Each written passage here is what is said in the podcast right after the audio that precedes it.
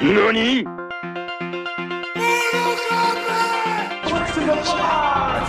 One ugly motherfucker. Watch your profanity.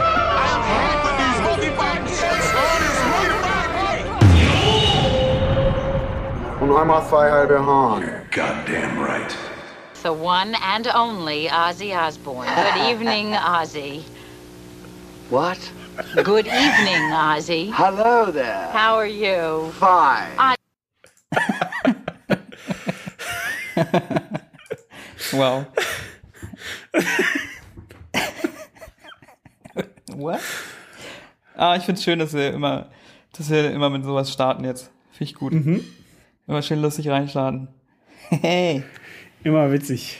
Immer witzig hier bei zwei halbe Haaren. Und damit herzlich willkommen zu einer neuen Folge. Ich bin Ben, du bist Arthur. Hi. Let's go. Jawohl. Jawohl. So. Arthur, wie geht's dir? Was ist los mit dir? Äh, sehr gut. Ich bin gerade ein bisschen angetrunken, weil ich komme gerade von einem virtuellen Team-Event und habe gerade irgendwie fünf Pizzen gemacht. Dummerweise. Voll gefressen und betrunken. Richtig. Finde ich gut. Ja, ich habe gute Laune. Coole Äh, Laune, hey. Ich habe ein paar Filme geguckt und fand Wow. ein paar, paar davon gut. Äh, wir, wir können reden, Ben. Wir können reden. Lass mal reden. Ge- Wie über geht es, wie geht es in Film dir? und Stuff. Äh, mir geht's auch sehr gut. Kann mich nicht beklagen. Ich bin nur, ich verlange nach Sommer. Hm. Ist doch warm. Heute war, bis aufs kurze Gewitter, war es eigentlich nett. Es hat gewittert? Ja, richtig toll. Für so zehn Minuten. Gar nicht mitbekommen, Alter. Tja. Krass. Ja, aber es ist halt noch nicht so richtig, ne? Richtig Ah, schön. Es wird Ja, ich, ich bin ja, ich bin allgemein kein Sommerfan. Ich bin, ich bin äh, Ja, kann ich allergisch und faul und mag Hitze nicht. Aber so bis 25 Grad finde ich cool. ja. Das wäre schön, wenn es mal so wird. Na, mal sehen. Vielleicht mal irgendwie in den nächsten Wochen. Mal schauen. Bis dahin können wir einfach noch drin hocken und Filme schauen. Yeah. Auch gut. Mhm. Bis Was hast du denn dahin. gesehen? Was hast du denn gesehen? Komm. So. Okay. Paar Sachen. Hau raus. Paar Sachen. Paar Sachen. Hau Okay. raus. Erstmal paar Dinge aus der letzten Folge. Follow-ups? Follow-ups aus der letzten Folge. Follow-ups. Wir haben über, wir haben über Yoko Kano geredet. Ja. Und ich habe da groß behauptet, ja, das ist alles Quatsch mit äh, dem, na, wie nennt man's? Plagiat? Mit den Plagiatsvorwürfen, genau. Äh, ich habe mich da, glaube ich, ein bisschen weit aus dem Fenster gelehnt und habe noch ein paar andere Meinungen jetzt gehört. Ähm, ich, ich weiß nicht. Macht eure eigenen Hausaufgaben. Ich würde nicht sagen, dass es unbedingt nicht stimmt. Das, was, Was denn ich genau? gehört Sag doch noch mal was. Sag doch mal was genau. ihr wird viel vorgeworfen, ihr wird vorgeworfen, dass sie sehr viel geklaut hat. Ja, von dem, was sie so gemacht hat. Und es gibt ein paar Videos, wo man sich ein paar Lieder hintereinander anhören kann. Und ihre Lieder kamen meistens nach dem anderen Lied raus. Hm. Also, es ist ein bisschen verdächtig. Ähm, ich würde jetzt nicht unbedingt sagen, dass alles, was sie gemacht, je gemacht hat, irgendwie geklaut ist. Aber es ist gut möglich, dass sie sich vielleicht manchmal was abgeguckt hat. Ja, ist ja auch immer schwierig zu sagen, wo es, wo fängt Inspiration an und, ne? Nee, Mhm, wo hört Inspiration auf und wo fängt Plagiat an? Ja. Weil im Endeffekt ist Kunst in allen seinen Formen, könnte man meinen, auch nur Dinge, die sich ständig immer wieder neu Klar, alles ist eine ne? Referenz auf irgendwas, was es schon mal gab. Genau. Ja. Aber wenn es dann eine riesige Liste gibt von allem, was du je gemacht hast und da irgendwie, keine Ahnung, War das es denn irgendwie warte mal, 30, haben- 40 Beispiele gibt, wo dann immer Ja, okay, wieder krass. was, was ist, wo man sagen kann, hey, guck mal, das klingt irgendwie sehr ähnlich. Ja. Weiß ich haben nicht, wir denn, weiß ich nicht. Haben wir denn letztes Mal darüber geredet, über spe diesen speziellen Fall mit diesem Jazzpianisten? Ich weiß nicht, welchen du meinst. Wir haben darüber geredet, aber du hast den Namen nicht gesagt. Ja, oder ich, ich weiß ja nicht mehr, ob ich den Artikel nach der Folge oder vor der Folge gesehen habe. Ich habe nur gesehen, dass da im Speziellen jetzt gerade noch mal ein Jazzpianist ans, äh, an die Nachrichten gegangen ist oder an, rausgekommen ist und so meinte, dass es halt irgendwas geklaut ist von ihm. Ja. Aber ja, trotzdem hat Yoko keine gute Sound. Ich wollte ich wollt nur sagen, äh, macht eure eigenen Hausaufgaben, vertraut uns nicht, was wir sagen. Hört auf nichts, was wir sagen. Alle, Nichts. Alles, was wir sagen, ist meistens falsch. Stellt sich dann nichts, raus. nichts für bare Münze. Richtig. Unsere Meinungen sind meistens falsch und die Fakten sowieso. Genau. So, Dafür stehe ich mit meinem Namen. weiter im Programm. Nächstes Follow-up? Ja, deine Meme-Rubrik. Arthur erklärt die Memes. Ich kann dir das Oh. der Baby-Meme erklären. Ach, geil. Weißt du es schon? Nee. Ah, Okay. Und zwar, der Babys Kopf. Es gibt ein Foto von ihm, wo man seinen Kopf so von der Seite sieht. Und irgendwer hat auf Twitter geschrieben, dass sein Kopf aussieht wie ein bestimmtes Auto. Und dann gab es ein Vergleichsbild. Und er hat wirklich ein sehr langes Gesicht. Und dann haben Leute angefangen, das ist wie so ein Schneeball einfach äh, Ja, ja. außer Kontrolle geraten. Und deshalb, okay. Let's go. Ja, Okay. fantastisches Meme, großartig. Ich habe es echt nie gesehen vorher und jetzt werde ich die ganze Zeit zugeballert damit. Ja. Aber ich liebe das, wie aus so ganz random Sachen sowas entstehen kann. Ich finde es auch mal geil, wenn man dann mal guckt, was da los war und ganz oft einfach auch nicht verstehen kann, was genau da los war. Ja. Das sind einfach Dinge, die so ganz organisch irgendwie entstehen. Finde ich geil.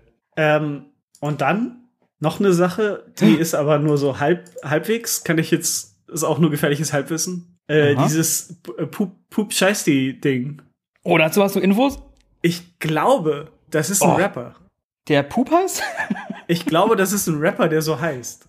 Ich kann den aber gerade nicht finden, weil ich vielleicht nicht genau weiß, wie man den schreibt. Aber Gibt's ich nicht ich hab, einen, der Little Puppy heißt oder so? Ja, ja, na klar gibt's einen, der, der Pupi heißt, aber das ist ja nicht. Hier geht's ja um Pup Scheißi. Pup, I'm really scheißy. Nee, nee, ich glaube, der heißt Pup Scheißi. ich, ich weiß es nicht genau. Warte mal. Gib mir mal, Okay. gib mir mal zehn Sekunden. Ja, mach du mal. In der Zeit kann ich was erzählen, um äh, das zu überbrücken. Nämlich auch wieder Follow, nix Follow-up, Alter, nur Follow-up auf der Follow-up hier. All Guys No Breaks. Also jetzt sein neuer Channel ist ja Channel 5. Da kommt bald ein neues Video, weil er war dabei bei der Urteilsverkündung in Nein. Minnesota. Minnesota war das? Wie geil Oder ist dieser Typ, ey? Massachusetts oder Minnesota? So, oh Gott, auch wieder gefährliches Halbwissen. Auf jeden Fall bei der Urteilsverkündung des Polizisten angeklagt war wegen dem Mord an George Floyd, war er an erster Stelle und hat sich da reingeschmissen in die Menge, die da war und ist einfach in drei, vier sehr großen Zeitungen auch einfach auf der Titelseite gewesen. Halt in der Crowd. Aber er sticht Ja. halt raus mit seiner Frisur. Der So ist ja auch krass. zwei Meter groß, ne? Ja, äh, also richtig abgefahren. Und ich bin sehr gespannt auf das Video. Es ist nun bis, bis heute noch nicht draußen, aber vielleicht, wenn ihr die Folge hört, vielleicht dann doch. Mal sehen. Bin ich richtig gespannt drauf, ey. Der Rapper heißt Pooh, P-O-O-H, Scheißdi. Ah, S-H-I-E. Oh, warte. Puh, scheiß die. aber die sagen noch Puh an really scheißy. I-E-S-T-Y. Ähm, nee, vielleicht auch nicht. Vielleicht sagen die das nicht. Vielleicht, vielleicht, Vielleicht hast du dir das nur, nicht. nur ähm, Aber hast du das Video, hast du das Video doch gesehen, bestimmt. ich hab's gesehen, ja, ist gro- großartig. Hörst du, hörst du dann nicht Puh an really scheißy? Äh, nee. Hm. okay. Ich, ich muss, das sa- sage ich jetzt auch nur so, ich kann mich nicht erinnern. Ich weiß, dass sie Okay. irgendwas in der Richtung, also dass sie den Namen gesagt haben, ich weiß nicht mehr genau was. Okay, na gut. Ähm, aber ich nehme an, ich, zu 99 Prozent bin ich sicher, dass sie auf den Rapper anspielen. Okay, alles klar. So, so viel zum Meme Report. Na, na, na, na. Okay. ähm, Krass. Neue Rubrik, Alter. Hier, live, live geboren. ähm, Ich werde das Dann- einfach neben das rausschneiden. Report, la la la la. Und dann so Echo drunter legen. ja, bitte. Und dann habe ich Filme geguckt. Aber die hast du auch geguckt. Deswegen Ja. äh, kannst du ja erstmal weitermachen. Mit Sachen, Ja, die ich kann auch- gesehen habe. Ja, ich kann, genau, ich habe äh, zwei, drei Sachen gesehen, die du nicht gesehen hast. Das können wir uns erstmal abhaken. Erstmal habe ich auch ein Follow-up äh, zu The Falcon and the Winter Soldier. Das ist nämlich jetzt zu Ende. Kam letzte Woche die letzte Folge. Mhm. Und nur so kurz Fazit. Meh. Meh. Nächstes Thema. Nein. Cool. ja, ich habe ehrlich gesagt auch nicht mehr erwartet. Also, ich weiß nicht. Ich finde es irgendwie schwierig. Hm. Also, es hat mich schon unterhalten. Aber das war auch nur so ein, ah, cool, die Folge ist draußen. Mache ich irgendwie an und esse dabei. Muss gar nicht so richtig aufpassen. Hm. Manchmal auch, wenn ich drin war, habe ich irgendwie ausgecheckt, so im Kopf. Weil es mich einfach so überhaupt nicht interessierte, was da gerade passiert. Aber mehr wollten die doch auch nicht, oder? Ich weiß es nicht. Da steckt irgendwie was, da steckt mehr drin. Weil da sind coole Ideen drin, Hm. da werden coole Ideen angesprochen und immer mal hier reingesprenkelt, die echt interessant sind. Weil, also, ne, Nachfolge von Captain America, was hat er überhaupt verkörpert, was soll der nächste verkörpern? Äh, braucht man überhaupt so ein Symbol? Was ist, wenn so ein Symbol nicht das verkörpert, was man irgendwie in ihn reinprojiziert? Mhm. Also solche Sa- also da sind schon coole Ideen dabei, auch was wie ne, nach, also jetzt mal wieder Spoiler für Endgame. Was ist, wenn halt die Hälfte der Menschheit verschwindet, fünf Jahre lang? What? okay. Ich habe es auch noch nicht gesehen, aber ist Und, okay. und, dann, und dann halt wiederkommt, so auf einmal. ja, So, was ist du? Was ist dann so? Und damit setzen sie sich auch manchmal ein bisschen auseinander. Und das ist halt, ich, ich würde am liebsten eine Serie sehen, die nur darum geht. Also gibt es im Endeffekt gibt's sowas ähnliches, The Leftovers, muss ich immer wieder erwähnen. Es ist ein ähnliches Konzept. Mhm. Aber das ist halt cool so. Die Welt passt sich an so und nach fünf Jahren kommen auf einmal alle wieder so. Und dann hast du gerade erst, du bist noch dabei, einen neuen Status quo dir zu erarbeiten und dann alles wieder resettet. Und dann ist wieder, eigentlich ist die Welt so ein Chaos. Hm. Und da gibt's auch sehr gute Charaktermomente mit den beiden, wo man irgendwie sich mal die Zeit nimmt, die man in den Filmen halt nicht hat. Aber dann muss es halt auch immer eine Action-Szene geben. Und irgendwelche Referenzen. Und noch irgendwelche Side-Stories. Mhm. Und das ist dann so, da bin ich halt, nee, das, nee. Also da stecken, da steckt irgendwie ein interessantes Charakterdrama drin, Mhm. aber das ganze Superhelden-Genre-Ding steht dem halt so ein bisschen im Weg. Mhm. Aber natürlich, ich verstehe, dass man halt nicht eine reine Dramaserie vielleicht draus machen kann. Aber das fände ich geil, wenn sie es mal machen würden einfach. Ja. Mach mal so eine, einfach so richtig gritty Drama mit Superhelden. Muss, kann ja Action drin sein, aber die mal so richtig düster vielleicht auch ist. Oder halt ernsthaft mit, So wie Watchmen. ja, so wie Watchmen, genau. Na, Das hast du doch schon. Äh, ja, aber mit den Charakteren Ja. stecken ja, Ja, Naja, ja, deshalb- ist, ist fair. war okay. Eine zweite Staffel brauche ich jetzt nicht. Da gibt's Mhm. ja äh, äh, Gerüchte, dass sie vielleicht noch eine machen. Mhm. aber jetzt nicht unbedingt. Ähm, aber worauf ich richtig Bock hab, kam nämlich jetzt der Loki-Trailer raus. Ach ja. Und das sieht so geil aus. Mhm. Alter, da habe ich so Bock drauf. Ohne Scheiß. Das ist einfach Doctor Who im Marvel-Universum, was sie da machen wollen. Hm. Mehr oder weniger. Und der Okay. ganze Look von der Serie sieht mega cool aus. Owen Wilson ist back, Alter. Owen Wilson. Ja, Owen Wow. Wilson spielt mit. Wow. Wow. Da habe ich richtig Bock drauf. Bin ich echt gespannt. Ja. Ha. Cool. Also, ja, wenn ich, wenn ich irgendwann aufhole, schaue ich es vielleicht in zwei Jahren auch. Dann können wir darüber reden. Ja, vor allem ist es halt auch eine Serie noch mehr als WandaVision, würde ich sagen, die man nicht checkt, wenn man da nicht drin ist. Mhm. So. Ma Marvel äh, entwickelt sich langsam zu sowas wie Naruto irgendwie. Weißt du, dass du irgendwie, wenn du nicht alles irgendwie gesehen hast, du kannst da nicht einfach irgendwo einsteigen. Ja. Ja, das stimmt. Na, mal sehen. Äh, dann habe ich eine Doku geschaut, die ich jedem ans Herz legen möchte. Nur mal kurz anreißen. Die heißt The Dissident. Ähm, The Dissident. Das ist die neue Doku von Regisseur Brian Vogel. Der hat äh, vor ein paar Jahren eine Doku gemacht, Icarus, die gibt's auf Netflix auch. Das ist, glaube ich, auch eine Netflix-Produktion gewesen. Die war auch für den Oscar nominiert. Da ging's um die, äh, um den Doping-Skandal. Den russischen Doping-Skandal bei den Olympics. ah. Äh, die war auch schon ziemlich gut. Und äh, als ich dann gehört habe, oh, der hat eine neue Doku gemacht, jo, die möchte ich gerne sehen. Kann man sich ähm, auch auf Amazon angucken. Also zum VOD kaufen. Ich glaube, 4, 5 Euro. Und da geht es um die Ermordung von dem äh, Journalisten Jamal Khashoggi vor ein paar Jahren. Falls sie das noch in Erinnerung ist. Hm. Der ist in Istanbul in die, Ja, in die. Botschaft gelaufen und ist nie wieder aufgetaucht. Mhm. Und das, äh, die Doku nimmt das halt einmal komplett unter die Lupe. Mhm. Und ich wusste nicht so viel darüber. Mhm. Und die zeigen, zeigen da alles auf. Kompletten Background von ihm, seiner damaligen Freundin, die er heiraten wollte. Der ist in die Botschaft gegangen, um ein Dokument zu bekommen, um sie heiraten zu können. Mhm. Sonst wäre er da nie reingegangen. Es ist mega Mhm. tragisch. Das ist eine mega tragische Geschichte. Und es ist so scary, was die da zeigen. Wie Saudi-Arabien, die sind gerade auf dem Vormarsch, eine mega Cybermacht zu werden auch. Also die benutzen alles Mögliche, was irgendwie geht an Cyber-Tools, um Cyber-Crimes und Attacking zu machen und Leute zu hacken. Die haben einfach Jeff Bezos Handy gehackt Nice. und benutzen halt ganz viele Twitter-Bots, ne, um halt Mhm. Meinungen und Sachen trenden zu lassen und so. Mhm. Und das ist echt scary, Alter. Wie Twitter einfach auch so ein Instrument geworden ist von ganz vielen Ländern, Ja. um eine politische Meinung zu, in eine bestimmte Richtung zu lenken. Und wie viel Verantwortung Twitter eigentlich hat und hätte und übernehmen sollte in diesen Fällen, aber eigentlich nicht macht. Ugh. Also da, wird, da wurde mir echt schlecht und, und scheiße. Deshalb äh, sollte sich jeder mal angucken. Finde ich, war sehr gut inszeniert, sehr gut recherchiert. Und äh, ich hatte oft einfach wirklich, saß ich da mit offenem Mund. Das, das kann nicht sein, Alter. Also, zieh die mal rein, ohne Scheiß. Das ist richtig, richtig gut. Klingt äh, hart. Ich weiß nicht, ob ich da Lust drauf habe, aber es ja. Ist, Ist auch echt hart, Alter. Also es ist nicht keine leichte Kost auf jeden Fall. Mhm. Aber wichtig halt, finde ich. Sollte man, sollte man sich schon angucken. Also die zeigen auch immer mal wieder, wie manche Länder halt, obwohl sie davon wussten, das halt einfach ignoriert haben. Gerade zum Mhm. Beispiel Trump. Ne? Obwohl halt da Ja, die. Beweise, also die haben, die, die Tat, die da passiert ist, ist quasi, also die Beweise sind so erschütternd, das, das kann man, die haben da alles auf, auf Band quasi. Mhm. Es ist einfach alles, alle Fakten liegen auf dem Tisch so. Niemand Mhm. kann das irgendwie anders darstellen. Außer die Wirklichkeit komplett zu verzerren. Naja. Okay. Gute Laune! Gute Laune, yay.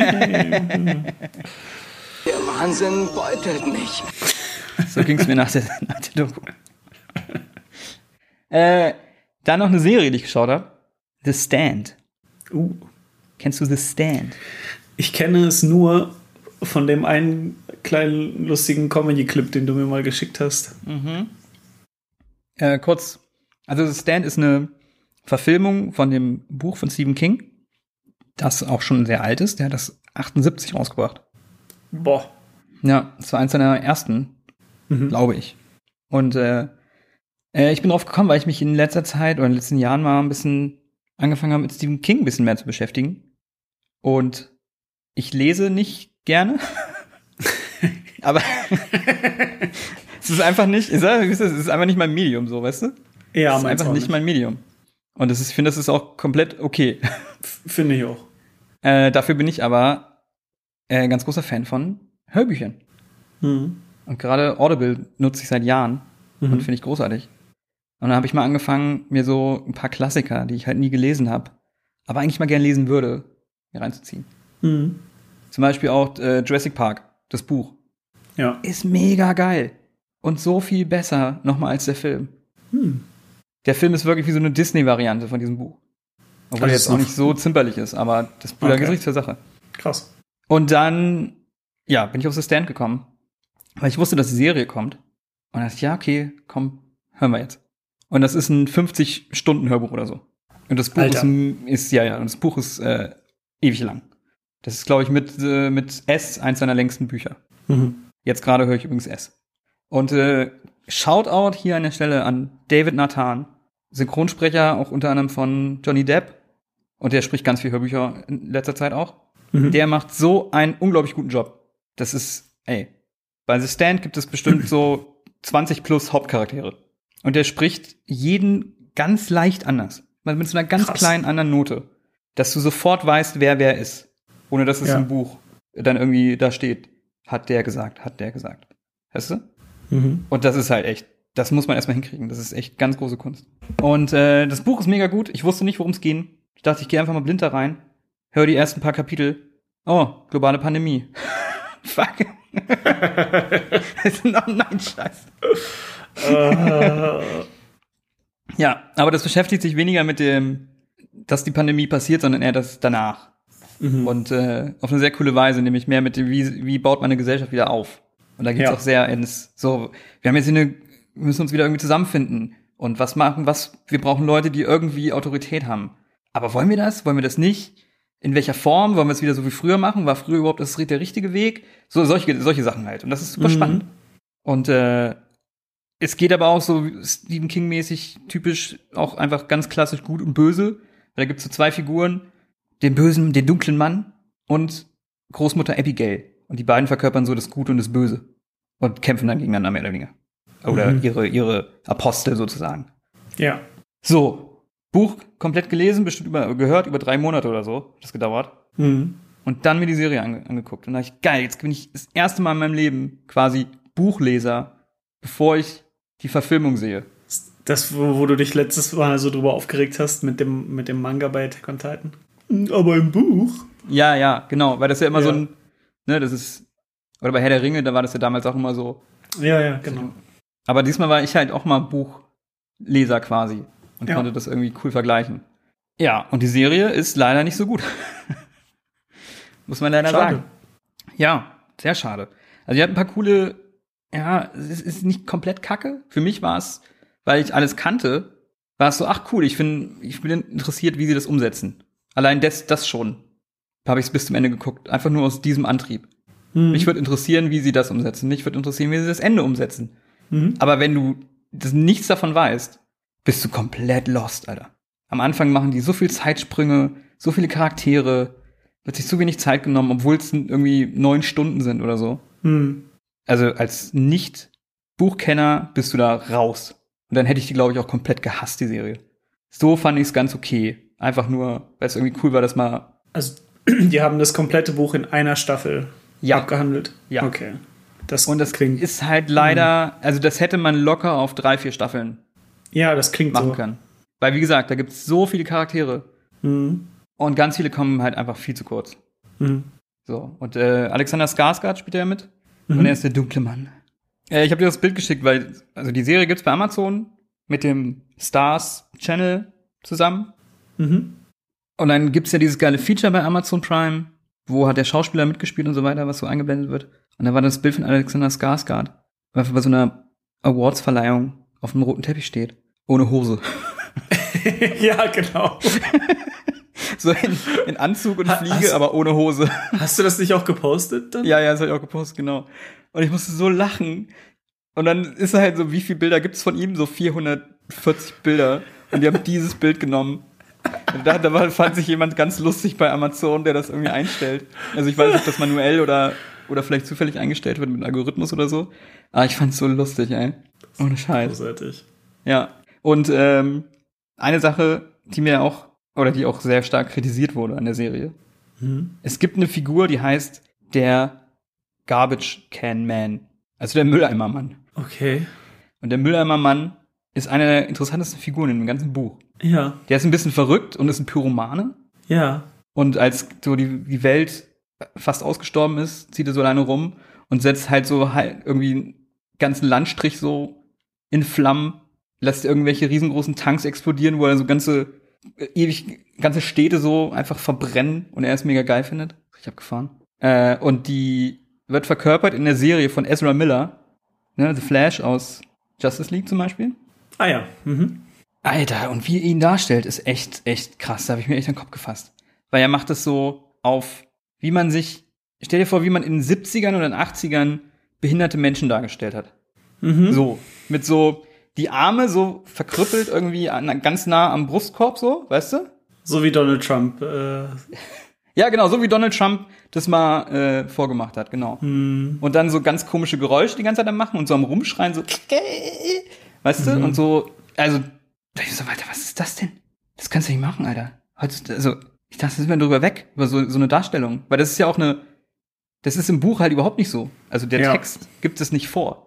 Also Ja. muss das eine willenhafte Entscheidung entweder des Schauspielers oder der Produzenten oder der Regisseure gewesen sein. Habt ihr nicht gedacht, das sollte man vielleicht nicht machen so? also, vor allem im Kontrast, da gibt's noch eine andere Figur, die ein bisschen zurückgeblieben ist. Und das ist super gut. Der ist, der macht das super. Und da machen sie es genau richtig, finde ich. mhm. Und der ist eine super sympathisch, super sympathische Figur. Und da ist es überhaupt nicht, dass, man das, dass einem das irgendwie negativ auffällt. Aber im Kontrast zu dem, Alter, ey, das kannst, könnt ihr doch nicht machen, ey. Was zum Teufel. Ha. Ja. Das wurde aber auch echt, äh, also komplett zerrissen natürlich Ja. in den Medien. Hm. Naja, deshalb Schade. Äh, schade. Ich hatte trotzdem Spaß mit der Serie, um zu sehen, wie es gemacht wurde und weil es ein paar sehr witzige Momente gab, die unnötig oder nicht beabsichtigt waren, dass sie komisch sind. Mhm. Wie diesen Clip von Amber Heard spielt da auch mit und sie. Das war Amber Heard? Das war Amber Heard, ja. Oh, okay. Ja, ja. Also gibt's ein paar, dieses paar manchmal so geschnitten, dass es einfach wirkt, als hätten sie es auf, also es hätte auch auf, auf Komik geschnitten sein können. Aber es Mhm. soll nicht so sein. Weil diesen einen Clip, den habe ich mir schon zwar 30 Mal angeguckt und ich muss jedes Mal laut loslachen, weil das so witzig geschnitten ist, aber unabsichtlich. Naja, The Stand, wenn ihr das Buch gelesen habt, bisschen davon was wisst, äh, dann würde ich sagen, guckt euch an. Wenn ihr davon keine Ahnung habt, besser nicht, dann werdet ihr, glaube ich, komplett lost sein. Hm. Aber ich fand es trotzdem spannend mal, wie gesagt, so einen direkten Vergleich zu haben bei sowas. Hm. Ja, Jo. so viel dazu. Und jetzt können wir ein paar Sachen besprechen, die wir beide gesehen haben. Ja. Ja, gut. Wollen wir mit dem Guten oder mit dem Schlechten weitermachen? Ähm, wie du möchtest. Nee. mach, sag du ruhig. Ähm, na, wir können ja erstmal mit Mortal Kombat anfangen. Okay. Mortal Kombat. Ja. Wir Das muss- haben, wir einmal haben, sein. Mo- wir haben Mortal Kombat geguckt. Und zwar zusammen. Ohne zusammen Ja. zu sein. Ja. Übers ähm, World Wide Web. Ja. Die Technik macht's möglich. Gro großartige Erfahrung. War wirklich cool. Also, Fand ich wie auch. hieß das, wie heißt das Programm nochmal, was wir da benutzt haben? Ich glaube, SyncPlay. SyncPlay, genau. Damit kann man seine äh, Medienplayer, die man nutzt, äh, miteinander synken. Und dann kann jeder das quasi steuern und bei jedem, der halt in dieser Party ist, stoppt es dann auch. Ja. Äh, und da haben wir noch anderen Kumpel mit dazu geholt und dann haben wir quasi Watch Party gemacht. Grüße an Lars. Grüße an Lars, Grüße gehen raus. Ich dachte, und das ist ohne Scheiß, seit einem Jahr hocken wir zu Hause. Wir hätten das schon Ja, viel, wir hätten das schon das viel schon so- früher damit anfangen können, ey. Ohne Scheiß. Ja. Das hat erstmal eine Weile gedauert, bis wir das eingerichtet haben. Ja, das war eine Erfahrung. Das war schon eine Erfahrung, genau, das war schon eine Erfahrung für sich. Aber hat dann gut funktioniert. Das äh, werden wir auf jeden Fall öfter machen jetzt. Ja. Was keine schöne Erfahrung war, war leider der Film. Ja, das stimmt. Das kann man so sagen. Also ich bin sehr froh, dass wir den zusammen geguckt haben. Ja. Äh, und ich schon gesagt habe, äh, nachdem wir fertig waren damit, hätte ich den reingeguckt, hätte ich mir gedacht, ja, das waren jetzt zwei Stunden, die ich nicht mehr zurückkriege. Mhm. Das ist leider reiht sich dieser Film ein in die lange Liste schlechter Videospielverfilmung. Also, er ist schon überdurchschnittlich, finde ich. Verglichen mit anderen Videospielverfilmungen. Man kann ihn schon gucken. Von der, von der Inszenierung her ist es vielleicht passabel, aber Wenn man, wenn man Mortal Kombat Fan ist, würde ich, würde ich den gucken. Einfach für, für Ja. den ganzen Fanservice, Ja, ja, der da drin ist. wenn man Fan ist, dann wahrscheinlich. Ich habe mich auch gefragt, also ich finde, der Film ist für mich nichts. Ich habe halt auch Mhm. nicht wirklich den Bezug zu Mortal Kombat. Ich habe die Spiele nie so viel gespielt. Hm. ähm, kenne mich mit dem Universum nicht aus und der Lore nicht aus und ich kenne halt die klassischen Figuren. Hm. Deshalb ist es so, hm, nee. Und dann habe ich mir gedacht, okay, jetzt bin ich quasi in einer Situation, wie vielleicht andere Leute sind bei Godzilla und Kong halt. Wenn die halt so gar keinen Bezug haben, dann war das vielleicht Godzilla vs. Kong eine ähnliche Erfahrung wie jetzt für mich der Film.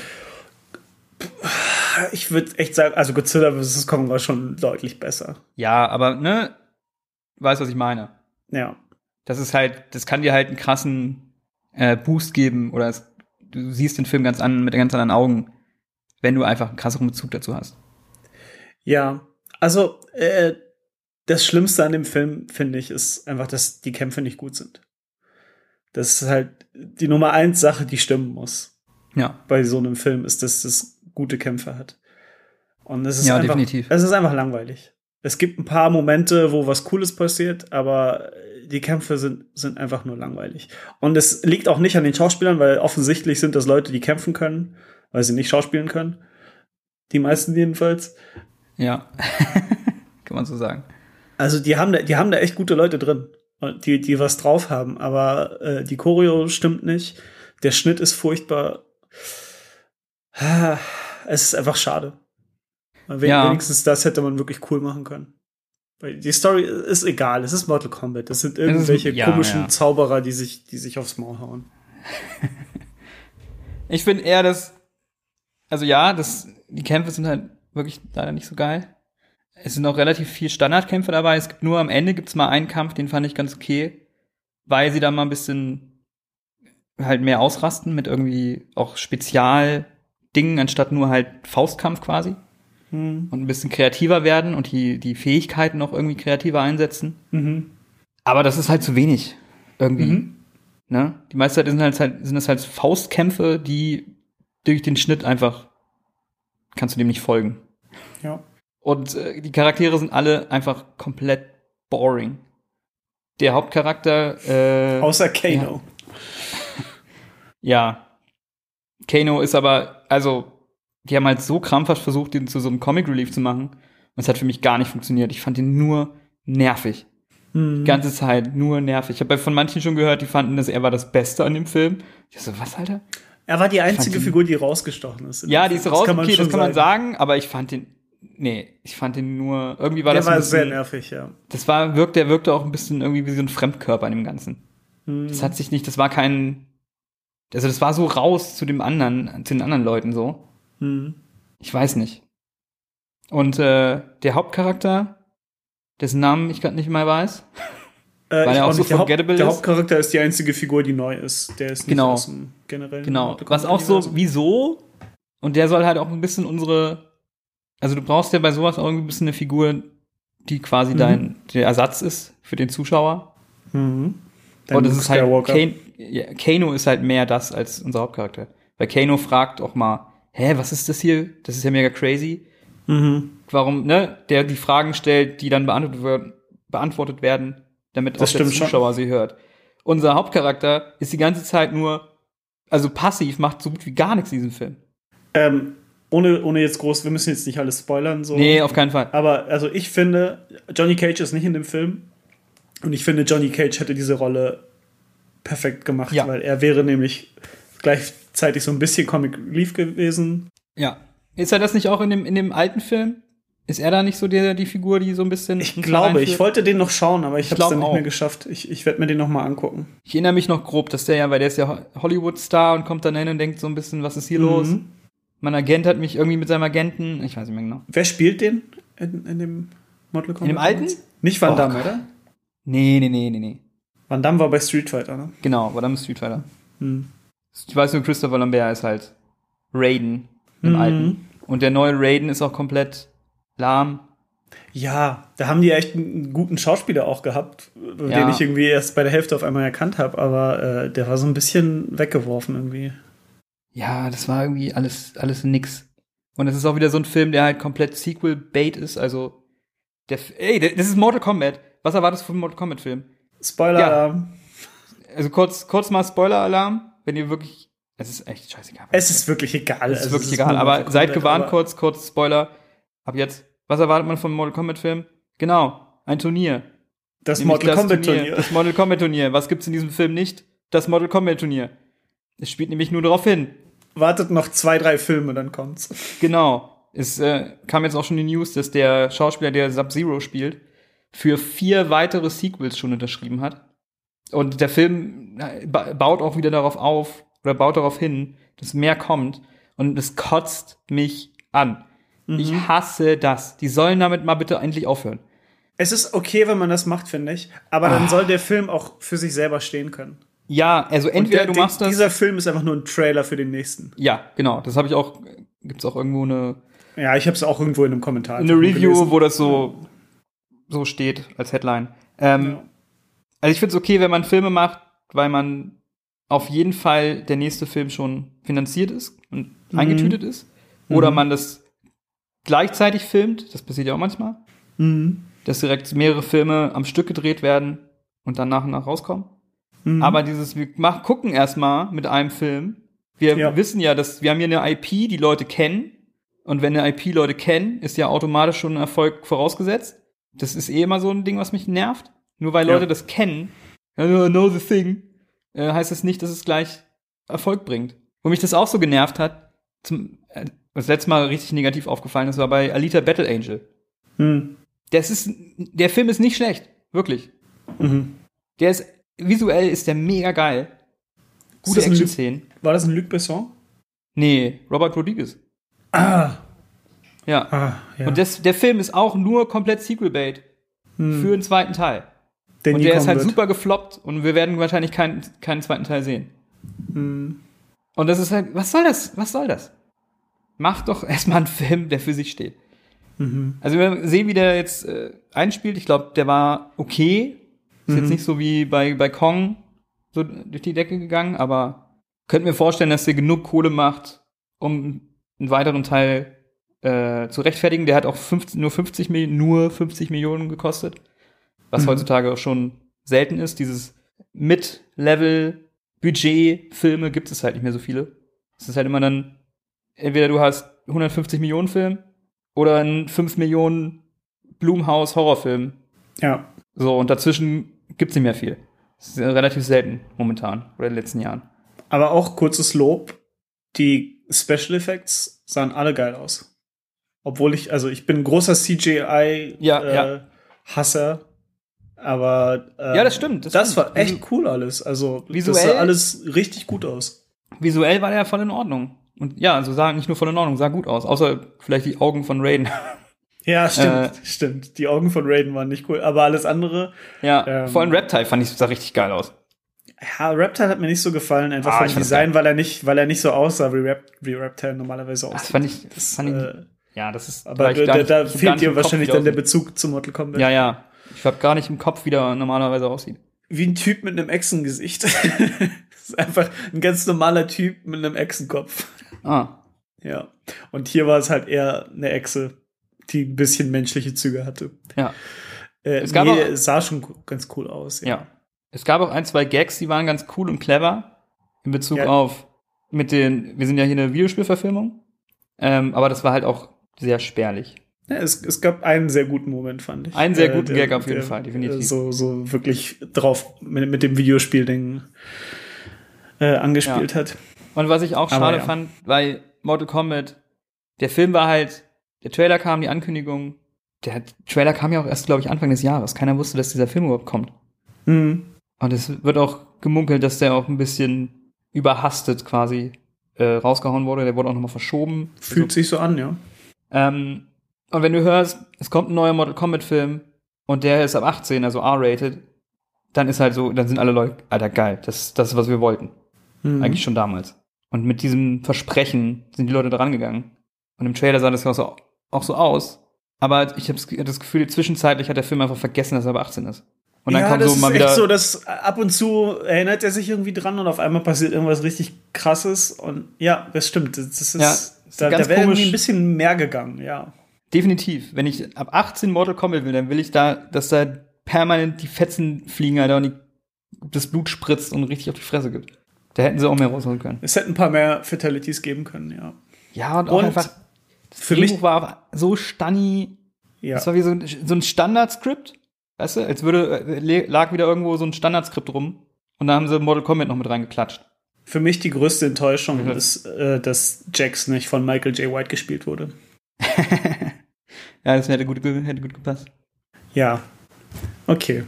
Mortal Ja. Kombat. Ich überlege gerade, hab ich noch was zu sagen zum Mortal Kombat? Hm. Hm. Ich glaube nicht. Es ist halt im Endeffekt, werde ich diesen Film nie wieder gucken, glaube ich. Nee, auf Der keinen Fall. Sehr, Also- sehr, ja, verschenktes Potenzial, würde ich sagen.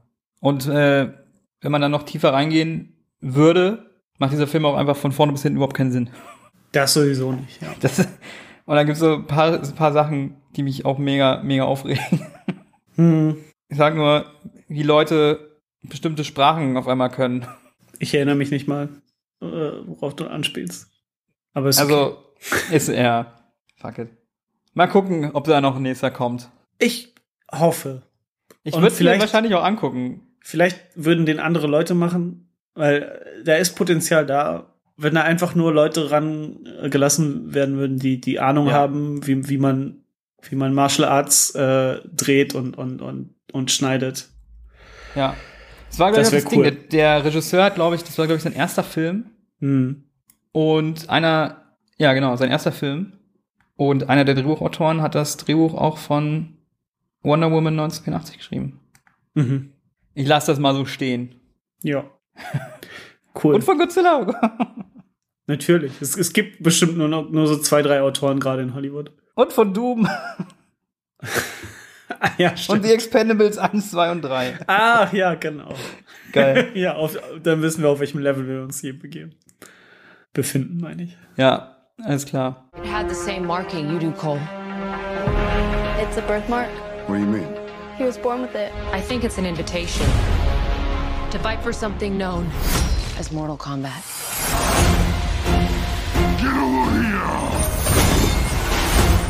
Na gut, dann kommen wir mal zu den guten Sachen, würde ich sagen. Mhm. Oder, wer weiß, Ben. Oh. Oh. Was Ja, hast du, also, was haben- hast du denn noch haben- geschaut? Weil natürlich die Oscars waren am Wochenende und wir werden auch noch über die Oscars reden. Haben wir in Vorbereitung ein paar Oscar-Filme noch nachgeholt. Ein paar haben wir ja schon so gesehen hier durch Genau, Hausaufgaben und äh, ja. Und unter anderem Nomadland, der ja auch den F Preis für den besten Film gewonnen hat. Und für die beste Regie. Und für die beste Regie. Arthur, wie findest du Nomadland? Ich finde, das ist ein netter kleiner Film, der mich ziemlich gelangweilt hat, mittendrin. Hatte ein paar berührende Momente. Im Großen und Ganzen ist es wirklich aber ein Film, in dem nichts passiert. Kann man so sehen. Kann man auch anders sehen. Und ich möchte den nicht hassen, aber ich glaube nicht, dass ich den jemals Ist nicht, wieder schauen würde. ist not your type of movie. Genau. Ja, ich glaube, das ist auch ein Film, wo man im Mut sein muss. Hm. Ne? Also, wenn man irgendwie was, wenn man gerade Bock auf was hat, was einfach ein bisschen ruhiger ist und entspannter, dann ist, funktioniert das schon sehr gut. Aber wenn man was möchte mit, also der Film hat nicht sehr viel Plot. Hm. Das ist halt die Sache. Und ich mag solche Filme eigentlich auch, so eine Mhm. Filme, wo man einfach nur beobachtet und verfolgt. Das mag ich eigentlich auch mal ganz gerne. Aber ich kann verstehen, wenn man nicht in der guten, nicht in der richtigen Mut ist, dann kann sowas auch manchmal gar nicht funktionieren für einen. Verstehe ich komplett. Äh, für mich hat er mega funktioniert. Ich fand Mhm. ihn super. Äh, Nochmal kurz Hard Facts. Also das ist ja, ich glaube, der zweite Film auf jeden Fall, den sie in USA oder Amerika gedreht hat von Chloe Zhao, Mhm. die jetzt auch den nächsten Marvel-Film macht. Oder schon gemacht hat. Ja, stimmt. Welchen? The Eternals, ja. Ah ja. Ähm, und es ist eine Buchverfilmung. Hauptdarstellerin ist äh, Frances McDormand. Die kennt man aus tausend Sachen. Fargo, äh, Three Mhm. Billboards Outside Ebbing, Missouri und was nicht alles. Großartige Schauspielerin, die auch den Preis mit nach Hause genommen hat für bessere Schauspielerin. Und äh, der Film ist quasi halb Doku, halb Doku und halb fiktional. Weil Ist das so? ja, weil die einzigen, also es gibt eigentlich nur zwei Schauspieler in diesem Film. Oder, nee, ich glaube, die Familie sind auch noch Schauspieler. Aber quasi die Leute, die sie so unterwegs trifft, sind haupt überwiegend echte Menschen, keine Schauspieler. Sie hat, äh, die, Schaus äh, die, die Regisseurin hat die Leute, die damals schon in dem Buch dargestellt werden und interviewt wurden, hat sie aufgesucht und mit denen auch noch gedreht. Und Frances McDormand hat sich quasi, also, um erstmal zu sagen, worum es eigentlich geht, sorry, mal ganz zu Anfang. Äh, Frances McDormand spielt eine Frau im fortgeschrittenen Alter namens Fern. Man kriegt mit, ihr Mann ist kürzlich gestorben und äh, sie hat ihr, ihr ganzes Hab und Gut in ein, wie sagt man in den USA, diese Storage Rooms gepackt. Äh, ich weiß leider nicht, wie die heißen. Oder was ist, also wie sagt Ja. man das so? So, ne, so ein Lager halt. Ja, so ein Lager. So, Gara so Garagenlager. Genau. Und hat jetzt ihren Van und düst mit dem Van rum und sucht sich hier und da Arbeit und versucht sich irgendwie mit ihrer neuen Situation, ihrer neuen Lebenssituation irgendwie damit klarzukommen und irgendwie ihren Platz zu finden.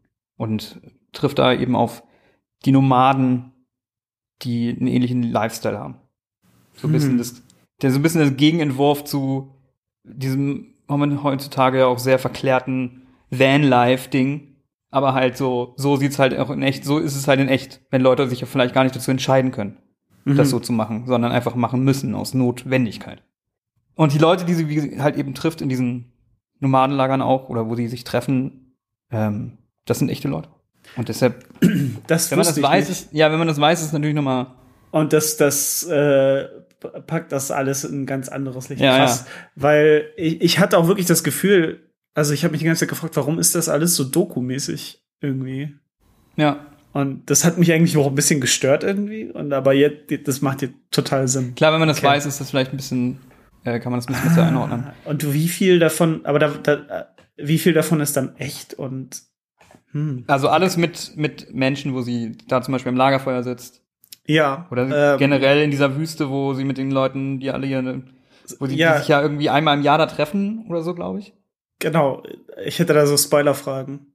Ähm, Ja, dann Vorsicht. Ja, ähm, Jetzt kurz? Ich, ich versuche das mal so auszudrücken, ohne, also Dinge, die da mit den Leuten passieren, sind die ihnen wirklich passiert? Oder ist da ein bisschen was fiktionalisiert? Nö, das ist schon denen passiert. Allen. Also ich kann zum nicht allen. Okay. Es gibt den, also ihr, ihr, sie trifft ja jemanden, mit dem sie sich anfreundet, Hm? Einem älter, auch einem älteren Mann, Nee, nee, das ist, den meine ich nicht, aber ja. aber der ist noch der, das ist der andere Schauspieler. ah ja, okay. Das wollte ich sagen. Äh, was mich voll rausgeworfen hat, weil ich kenne den Schauspieler aus, äh, zuletzt habe ich den gesehen in The Expanse, da spielt er halt mit. Hm. Und spielt halt so einen Weltraumpiraten. so mega badass Weltraumpiraten. Und den hier zu sehen, war ich so, wow, das hat mich irgendwie ein bisschen rausgehauen, muss ich sagen. Aber äh, ja, ihr letzter Film, äh, The Rider, den will ich noch sehen. Der, da hat sie das ähnlich gemacht. Das ist auch so halb dokumentarisch und halb Mhm. fiktional, dass man auch gar nicht halt so richtig, ne, die, die Linien verschwimmen da halt in dem Film so. Mhm. Und das finde ich auch einen coolen Ansatz. Das ist echt interessant, ja. Ja, und nee, finde ähm, find ich, find ich sehr cool, ja. Ja, und im Endeffekt, wie du sagst, in dem Film passiert nicht so viel. Es ist halt nicht so plotgetrieben, sondern du, hast, du bist halt der Beobachter. Hier ist diese Frau, das sind ihre Umstände. Sie reist durch das Land, sucht sich immer wieder irgendwie Jobs, wo sie zeitweise Geld verdienen kann, trifft Menschen, hört sich ihre Geschichte an und so weiter. Mhm. Und äh, sehr ruhig erzählt, mit sehr schönen Bildern, wenig Dialog, aber ich finde, da steckt mega viel drin in dem Film. Mhm. Das ist so, macht ganz viel das Show, don't tell. Mhm. Und ich finde, da kann man ganz, ganz viel sehen in dem Film. Und ich glaube, jeder nimmt da irgendwie was anderes, kann da was anderes für sich mitnehmen. Ich habe Mhm. mir auch andere Besprechungen angehört zu dem Film. Und äh, die Besprechungen über diesen Film sind alle mega interessant. Mhm. Weil da jeder irgendwie was anderes sieht und alle kommen damit was anderem raus aus dem Film. Das fand ich mega spannend. Weißt du, woran der mich irgendwie erinnert vom Gefühl? Ähm, erinnerst du dich an den Jim Jarmusch-Film ähm, Broken Flowers? Ja. Ja, Äh, stimmt. Der, ja, der, der hat ein ähnliches, So diese Grundmelancholik, ne? ja, und irgendwie dieses Nichts, also es passiert irgendwie auch nichts in dem Ja, Film. ja. Ich fand eher einen guten Vergleich äh, Into the Wild.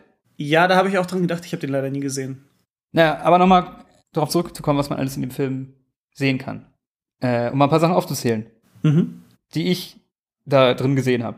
Mhm. Oder und ich weiß, was genau, ich weiß gar nicht, was der Film genau am Ende, ob er eine Sache hat, die er dir sagen möchte, aber ja, also es, natürlich geht es um irgendwie Verarbeitung von Verlust und Trauer. Mhm. Und dieses Festhalten an irgendwie alte Zeiten und nicht loslassen können. Dann geht es aber auch irgendwie um Kritik an natürlich im kapital kapitalistischen System. Weil die Frau, die Fern, ist eigentlich in einer Stadt, in so einer sogenannten Company Town, die es in den USA vermehrt gibt, hat die gewohnt. Also das ist eine Stadt, die nur existiert, weil da eine große Fabrik ist.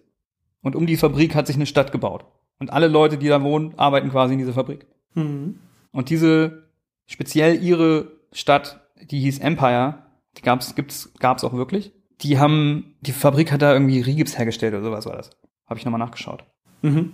Und weil dafür irgendwann halt nicht mehr die Nachfrage war, Fabrik geschlossen und alle Leute mussten weg, weil es gab keinen Job mehr. Und es war halt mitten Ja. im Nirgendwo. Und die Postleitzahl wurde sogar, gibt's nicht mehr. Mhm. So, und dann ist ihr Mann auch noch gestorben. Das heißt, ihr komplettes Leben ist einfach weg, was sie hatte bisher. Ja. Und das ist schon crazy. Und da gibt's wo, da gibt's mehrere solche, solche Städte immer noch bis heute in den USA. Mhm. Wo du so krass, dein ganzes Leben ist an- gekoppelt an diese Firma, an diese, weißt du? Ja. Das ist schon abgefahren. Und dann wird sie reingeschmissen in ganz neue Verhältnisse. Dann sieht man, wie sie bei Amazon arbeitet. Ja, die, U die USA haben ja eh ein ganz merkwürdiges System, wie sie ähm, Städte und, und Wohnsituationen Genau, aufbauen genau. Mit, die, mit, den, mit ihren Suburb-Systemen. Ja. Also da kann man halt auch irgendwie Kritik dran sehen. Und halt irgendwie amerikanische Traum. Ist das überhaupt, gibt's den noch? Kann man den wirklich verfolgen? Ist der erstrebenswert? Aber auch alternative Lebensweisen. Weil es ja auch doch Leute gibt, die sich das aussuchen mit diesem Nomadenleben. Mhm. Und sie, bei ihr wird ja auch ein bisschen angedeutet, dass sie da so ein bisschen so einen Drive hat und sich nicht setteln kann. Und diese Mhm. Stadt war ein bisschen so ein Kompromiss, weil sie wusste, dass es ja doch da diese Weite ist, die ganz nah an, an ihrem Haus ist und so. Und dieses Gemeinschaftsding dann auch, dass Leute sich halt eine Gemeinschaft suchen, aus der Not heraus. Also da sind so viel, so viele Sachen drin. Aber auch so im hohen Alter nochmal in so komplett neue Verhältnisse reingeschmissen zu werden. Da ich mir auch, Alter, fuck, was wäre, wenn uns sowas passiert? Wie geht's uns, wenn wir alt sind? Mhm. Was wird uns, was wird uns noch, auf uns noch warten so? Ja. Wie wäre ich damit umgegangen? What, Alter. Aber ja, dieses, ich wollte sie auch teilweise schütteln und sagen so, ja, du musst nicht allein sein, so, weil sie sich irgendwie dafür entscheiden kann. Also in, äh, sie entscheidet sich in dem Film dafür oder kann es halt nicht, ihre Vergangenheit nicht loslassen. Aber dadurch Mhm. steht sie selber im Weg, irgendwie neue Verbindungen zu knüpfen. Ja. Also da, äh, tausend Sachen, die mir da irgendwie einfallen. Und das ist alles nur, also alles davon ohne groß Dialog. Mhm. Ja, das ist schon alles wirklich sehr gut, ja. Es ist vielleicht wirklich so, dass ich einfach in der falschen Stimmung war für den Film. Ja, muss man sich, muss man sich schon drauf einlassen. Und ich glaube, ich hätte das wissen müssen vorher, dass, dass die ganzen Leute echt sind. Es hilft. Da sind auch, also, ein paar Geschichten Das sind echt krass, ne? Ja, das macht das alles viel beeindruckender. Ein paar Geschichten sind echt, boah, die gingen einen schon echt nah. Ja, voll, voll. Also ganz, ganz große Empfehlung auf jeden Fall. Ich finde auch zu Recht mit dem Oscar und allem. Ich finde es ein bisschen, manchmal kann man nicht so ganz verstehen, warum genau so ein Film dann den Buzz kriegt. Weil Hm. es ist nicht das erste Mal, dass sowas in der Richtung Ja. gemacht wird, weißt du? Aber der Film ist trotzdem, also es ist immer auch, glaube ich, so ein Timing-Ding. Manchmal Mhm. haben Filme einfach Pech, weil sie einfach zur falschen Zeit rausgekommen sind. Und der ist halt noch kurz vor der Pandemie passiert, äh, wurde Ah. gedreht. Ja. Und trotzdem habe ich die ganze Zeit das im Hinterkopf gehabt, so, ne? War das für dich auch so? Mhm. Als wäre die Pandemie schon eine Realität auch für diese Person so ein bisschen? Obwohl es nicht so richtig ausgesprochen Mhm. wird? Bisschen. Also der funktioniert irgendwie auch in dem Setting trotzdem. Ja. Und wahrscheinlich wird es für, für die Leute noch mal auch krasser. Jetzt. Mhm. Naja. Hm. Sehr, sehr schöner Film. Fand den Soundtrack auch sehr schön, Bilder sehr schön. Mhm. Auf jeden Fall eine klare Empfehlung. Ich glaube, Ja. der ist in Deutschland immer noch nicht draußen. Aber wird noch kommen. Ja. Das ist halt auch so das Ding, diese, aber da reden wir noch bei den Oscars drüber. Die Leute haben halt die Filme einfach nicht gesehen dieses Jahr. das ist halt ein Problem. Ja. Also, Nomadland. Nomadland. Gucken. Empfehlung. Gucken. Ja.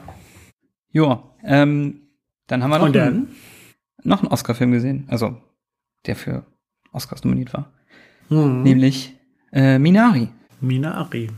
Und äh, diesmal zuerst, worum es geht.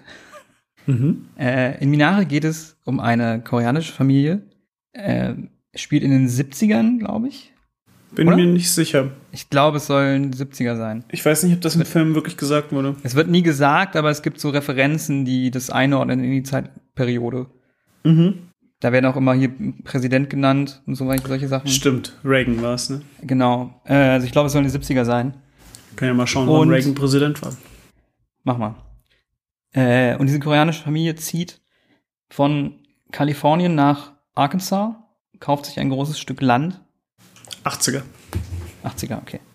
Und äh, versuchen da ihr Glück und versuchen sich ein neues Leben aufzubauen. Im Speziellen möchte der Vater dort äh, eine Farm aufbauen. Und äh, seine Idee ist, wir bauen hier koreanische, koreanisches Gemüse und Kräuter an. Weil ja auch immer mehr Koreaner noch in die USA emigrieren, gibt es hier einen Markt dafür. Und Mhm. ob das klappt und ob das nicht klappt, ob das Reibung erzeugt, das behandelt dieser Film. Aber Ja. Man sieht das Ganze aus, aus der Perspektive des Sohns. Hauptsächlich. Stimmt, ja, ja, schon. Die Hauptfigur ist eigentlich der siebenjährige Sohn. Ja, stimmt. Ja. Als du das sagst, ist mir gar nicht so richtig. Also es ist nicht so richtig seine Perspektive, aber es ist schon. Ja, aber, aber schon, es der ist Fokus schon so liegt schon auf. um ihn herum. ja, ja, das stimmt schon. Der passiert. Fokus liegt schon auf ihm. Äh, Regie führt hier Lee Isaac Chung und Hauptdarsteller kennt man unter anderem von The Walking Dead, nämlich füge den Namen ein. Steven Yeun. Steven Yeun, Dankeschön.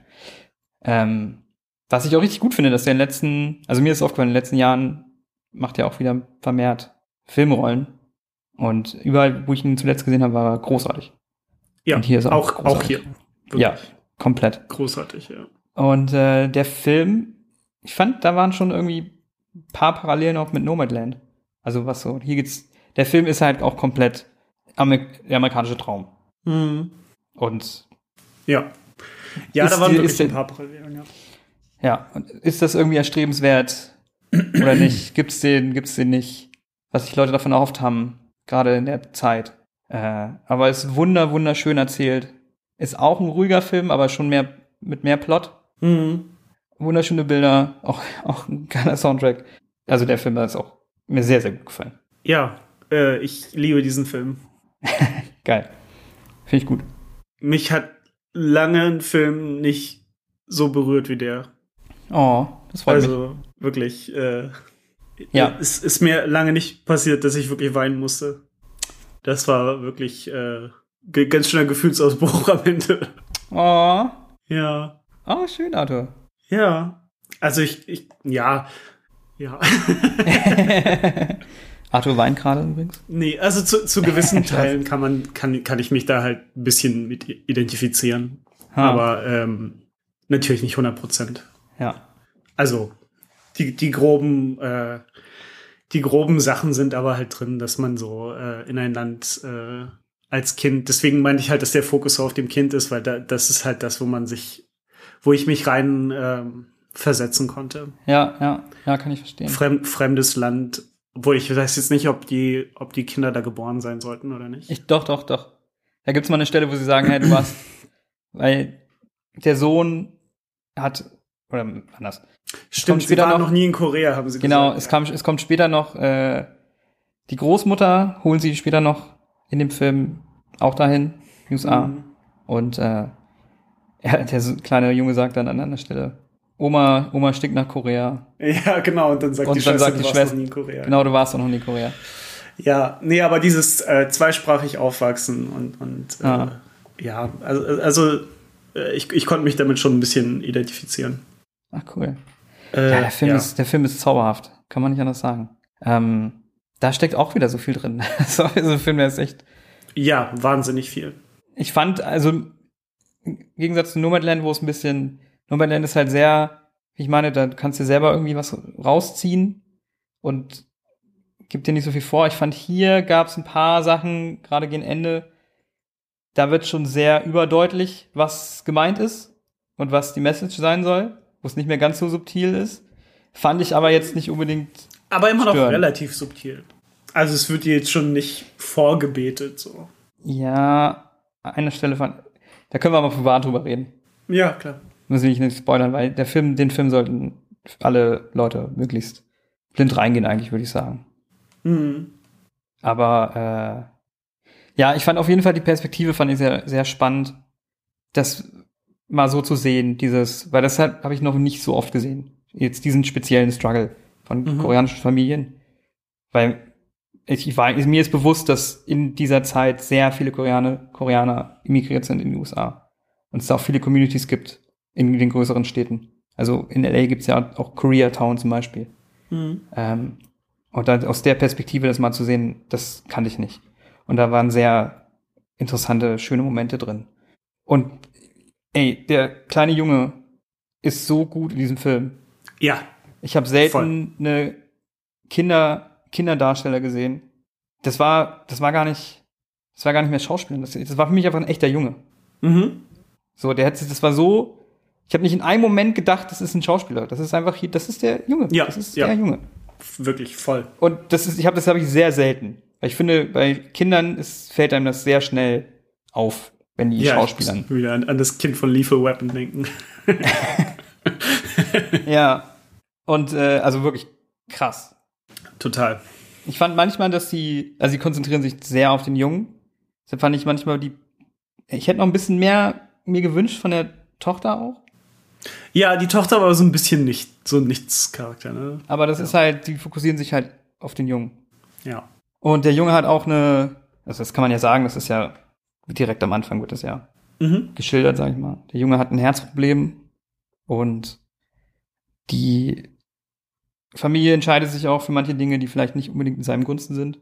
Und deshalb ist man immer so, also ich fand es sehr gut, dass man, ich wusste nie, wem ich, also ich war immer mit dem Jungen, aber Mhm. gerade bei den Eltern wusste ich nie, auf welcher Seite ich stehe. Hm. Weißt du? Ja, ähm, Ich war bei beiden, ich, ich denke, da die- gibt's eine richtige Antwort, aber die möchte ich jetzt nicht sagen, weil ich den Film nicht äh, wirklich nicht spoilern möchte. Ja, es gibt sicherlich eine. Also man kann ja so viel sagen, der Mann hat es so ein bisschen initiiert und äh, ist quasi hier, ich bringe jetzt meine Familie her, wir machen das jetzt. Und die Frau ist so ein bisschen, oh, wir kommen aus Kalifornien, ziehen nach Arkansas aufs Land. Was, was wollen wir hier? Was soll das? Aber er glaubt halt daran, dass sie was Besseres sich hier aufbauen können, weil sie beide als, was ich auch nicht wusste, dass das ein Ding war früher, sind, ihr Job ist es, in Hühneraufzuchtsfarmen das Geschlecht von Küken zu bestimmen. Hm. Per Auge und Hand. Ja, Und davon wollen sie weg. Gerade der Mann. ja. Und da gibt's halt, unter den beiden gibt's halt Reibungen in ihre beiden Standpunkte. Und ich fand, konnte mich in beide reinversetzen, beide verstanden, aber ich konnte auch nicht sagen, was ist da der richtige Weg für die beiden. Und dann die Kinder halt dazwischen ist halt einfach, also war so eine Situation, wo ich sage, oh mein Gott, Alter, da will ich auch selber nicht drinstecken. Mhm. Und dann halt, wie sie natürlich, wie sie, man sieht in Szenen, wo sie mit den Landleuten, sag ich mal, interagieren und was, ja, also, Ja. ah, dann gehen, es ist schwierig darüber zu reden, ohne so viel zu spoilern. Es tut uns, es tut mir leid, dass wir so vage, vage darüber reden müssen. Ja. Dieser Jesus-Freak, wo, woher kenne ich den? Oh, ja das? ganz viele Sachen mitgespielt. Das ist ein sehr bekannter ich Schauspieler. sehe ich. ich seh Armageddon.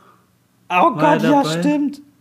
Oh Gott, ja, stimmt. Ja, der Mann, ja, wie heißt der denn? Oh Mann, ich sag Äh, Mann. der heißt Will Patton. Nee, ich meine jetzt die, der Charakter von Steven Yeun. Ach so. Äh, Jacob. Die haben ja Jacob, genau.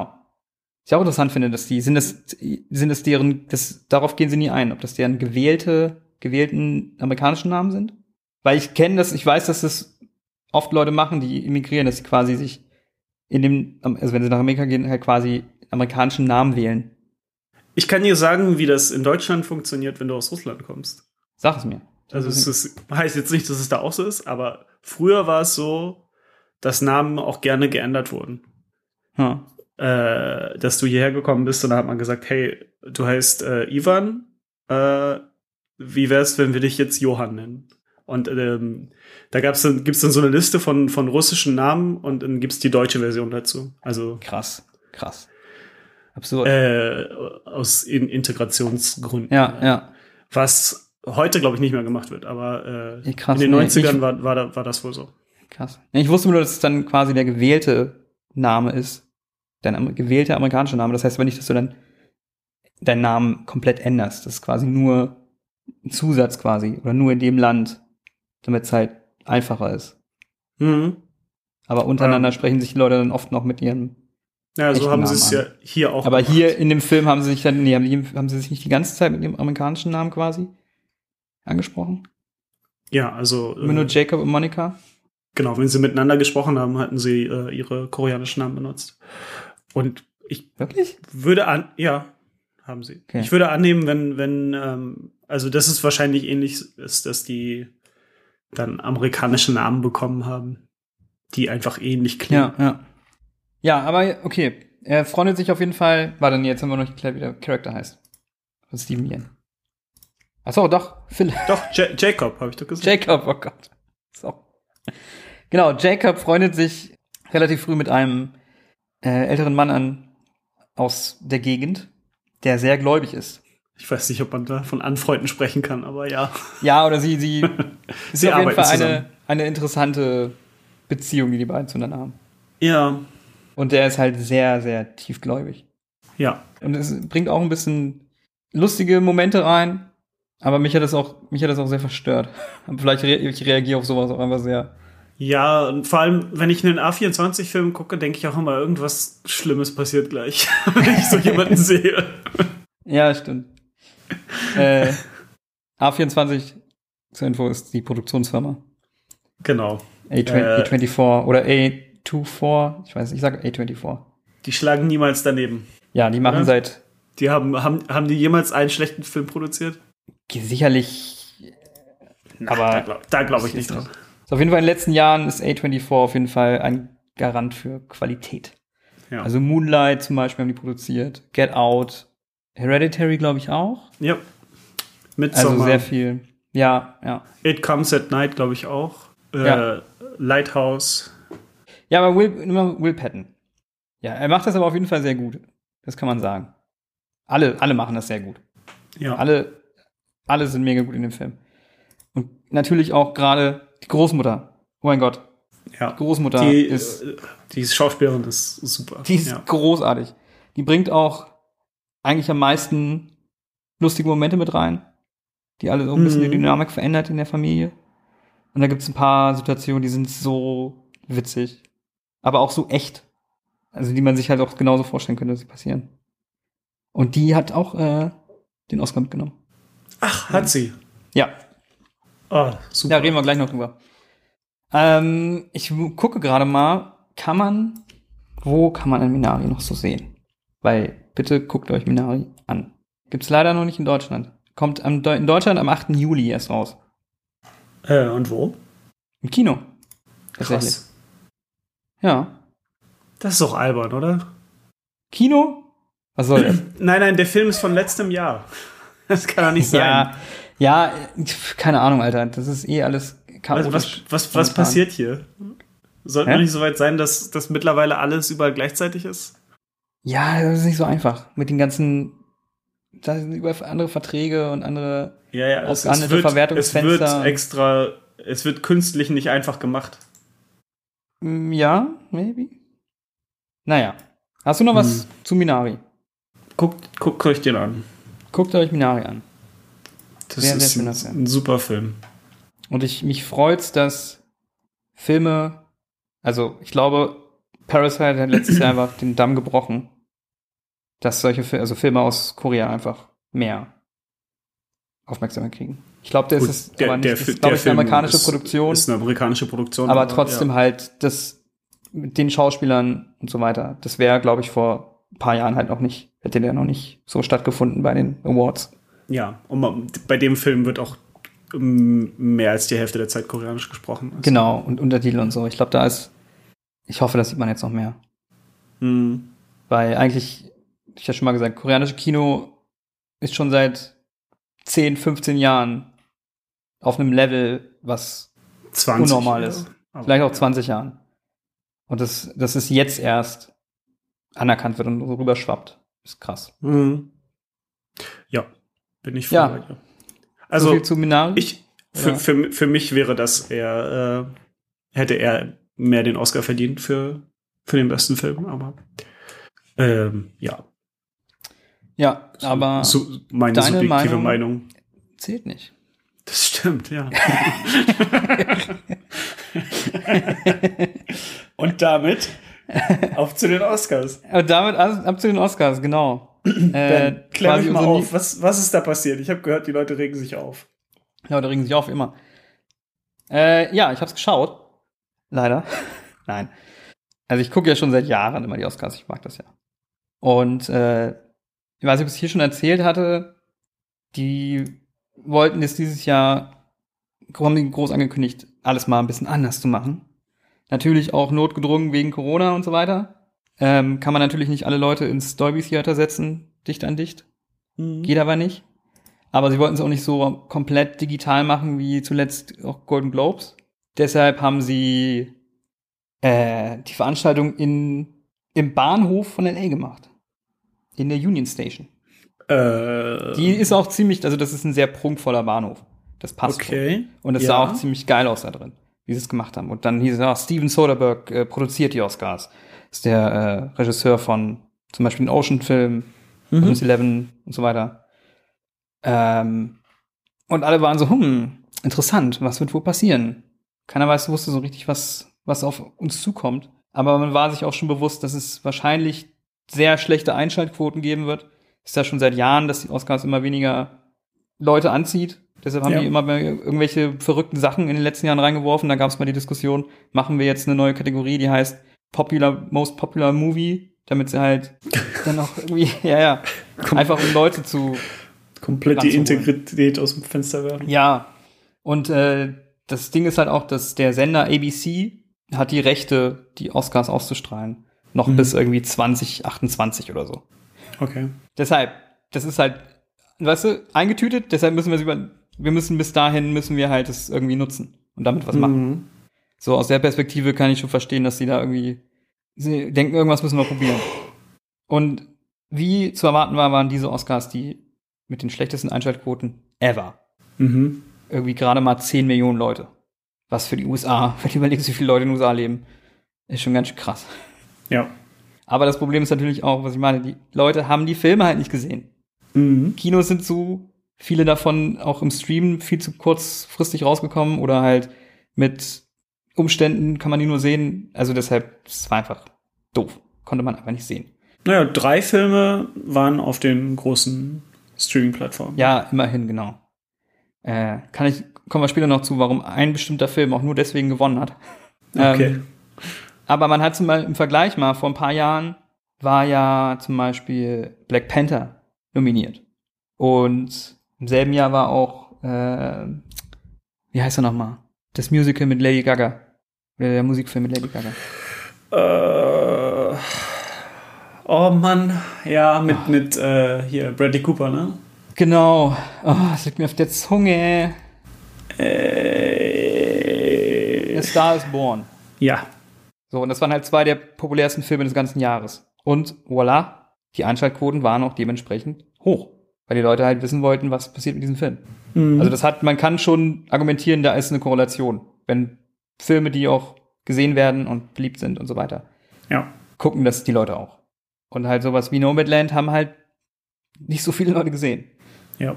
Naja, was jetzt groß anders war bei diesen Oscars, war eigentlich nur, es gab halt, es wurde alles reduziert.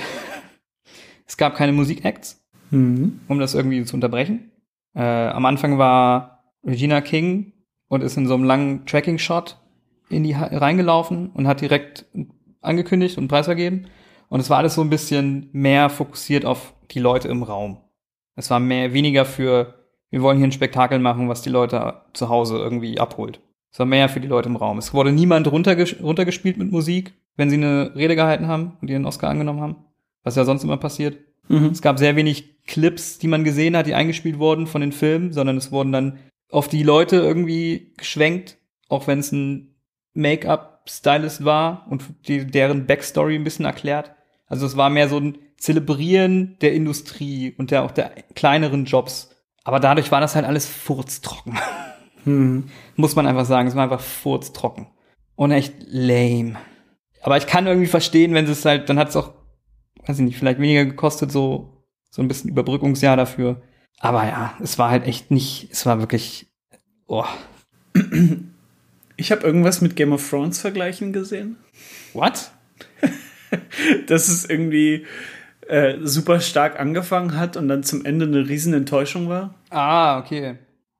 Worauf spielen Ja, die Leute also- da an? Also das große, der große Fauxpas des Abends war, dass sie haben die Kategorien vertauscht in der Reihenfolge. Normalerweise ist Nice. immer als letzter Preis wird bester Film vergeben. Ja. Es ist immer, weil das ist der größte Preis, der wird als letztes vergeben. Und auch so ein bisschen als Statement, weil das, um, um, um zu anerkennen, dass halt Film auch eine Gemeinschaftsarbeit ist. Weil wenn der Ja. beste Film ausgezeichnet wird, kommen ja auch alle Leute, die daran beteiligt sind und im Raum sind, auf die Bühne. Mhm. Und nicht nur so eine einzelnen Figuren, einzelne Stars irgendwie, Mhm. Ne, die eh schon den ganzen Abend aufs Podest gestellt werden, sondern am Ende ist noch mal bester Film, was Gemeinschaftsding ist. Und die haben es aber diesmal vertauscht. Bester Film war die drittletzte Kategorie. Okay. Und danach kam noch beste Schauspielerin und bester Schauspieler. Aha. So, also Nomadland gewon- gewinnt für bester Film. Alle freuen sich. Dann beste Schauspielerin Frances McDormand, Nomadland, Ja, ja. die eine ganz kurze und weirde Rede gehalten hat. Mhm. Aber die ist auch, glaube ich, sehr speziell. Mhm. Aber ich mag die super gerne. Ist übrigens verheiratet mit einem von den Coen Brothers. Das macht Sinn. Ja. Und dann beste Schauspieler. Und alle, schon die ganze Award-Season war Chadwick Boseman. Nimmt diesen Preis mit nach Hause. Post, wie sagt man, posthum? Wie damals äh, Heath Ledger. Mhm. Und äh, in dem, wenn man es so kalkuliert, würde es, macht es schon irgendwie Sinn. Am Ende, Chadwick Boseman wird geehrt. Ja, was passiert? Anthony Hopkins gewinnt. Mhm. Der nicht mal da ist. Nice. Und angekündigt von Joaquin Phoenix, der halt, jeder, jeder weiß, dass er halt übelst die, wie sagt man, er ist auf jeden Fall keine Spaßkanone. Und er war, stand auch da, hatte überhaupt keinen Bock, so ganz nüchtern, das runtergerattert so. Und dann war so, ja, on behalf, er kann halt nicht da sein, wir akzeptieren den Preis. Kamera schwenkt rüber zu Questlove, der die Musik gemacht hat, sagt Tschüss und ist vorbei.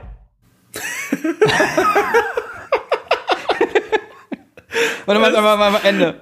Was? ja, wow. es war einfach super awkward. Es war super Wow. awkward. Ja. Aber schön, dass war halt- Questlove das beendet.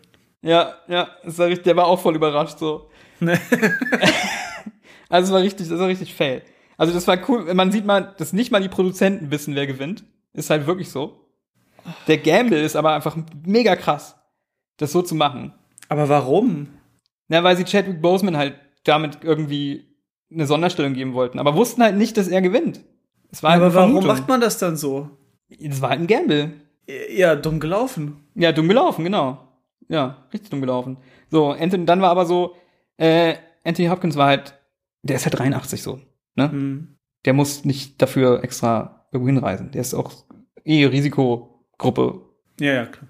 Und, äh, aber alle anderen Schauspieler, die nominiert waren, waren in London in einem Kino, wo sie dann eine Live-Schalte gemacht haben. Da Mhm. war zum Beispiel auch Olivia Colman, die in demselben Film gespielt hat mit ihm, The Father. Ja. Und eigentlich sollte sie noch für ihn dann eine Rede halten. Aber das haben sie halt einfach nicht gemacht. Nice. So, oder haben sie es falsch vercheckt oder wie auch immer. Und es war halt, also das ist halt richtig scheiße. Weil erstmal war das dann natürlich das Ding, worüber alle reden. Also war es auch ziemlich respektlos gegenüber halt Nomadland. Ja. Und äh, für Anthony Hopkins, der hat einfach gepennt. Der ist am nächsten Morgen aufgewacht und war sehr, du hast einen Oscar gewonnen. Weil er hat das natürlich auch acht Stunden, sieben Stunden Zeitverzögerung, ne? War das dein erster? Nee, sein zweiter. Seit äh, Schweigen der Lämmer nicht mehr. Ah ja. Und ist damit jetzt der älteste Schauspieler überhaupt, der einen Oscar gewonnen hat. Ja, also das war auf jeden Fall so das, wo jetzt alle drüber reden. Und das ist ein bisschen schade, dass halt das das Ding ist, wo jetzt alle drüber reden. Das ist ein bisschen blöd für Nomadland halt, muss man sagen. Für Chloe, äh, Chloe Zhao. Die ist halt auch die, erst, die zweite Regisseurin erst, die beste Regie gewinnt. Und die erste äh, Chinesin, die halt besten Film. Und was hat China gemacht? Die ganzen Nachrichten über ihren Gewinn zensiert. Das habe ich Ich- auch gehört. Richtig krass, Alter. Richtig krass. Mit welcher Begründung? Naja, weil sie halt sie nicht anerkennen als, weil sie halt nicht pro China ist, glaube ich. Ah, ja. Okay. So, ne? Also, ja. Also insgesamt, es war nicht so spannend. Es gab noch einen richtigen Cringe-Moment, der auch irgendwie, es wird gemunkelt, dass das ein bisschen inszeniert war. Mhm. Äh, Glenn Close, da kam einer der Ankündiger, hat mit ihr gequatscht und dann ging es um irgendeinen Song und dann ist sie aufgestanden und hat zu dem Song getwerkt. Oh, okay. Und das war richtig cringe. Aber das wirkte Ähm. halt so, das wirkte so, hey, wir brauchen einen viralen Moment des Abends, so weißt du? Weil das natürlich dann auch die Leute aufgreifen, die ganzen News-Outlets so. Und es war so, oh Mann, ey. Wa was ist los mit dieser NFT-Sache?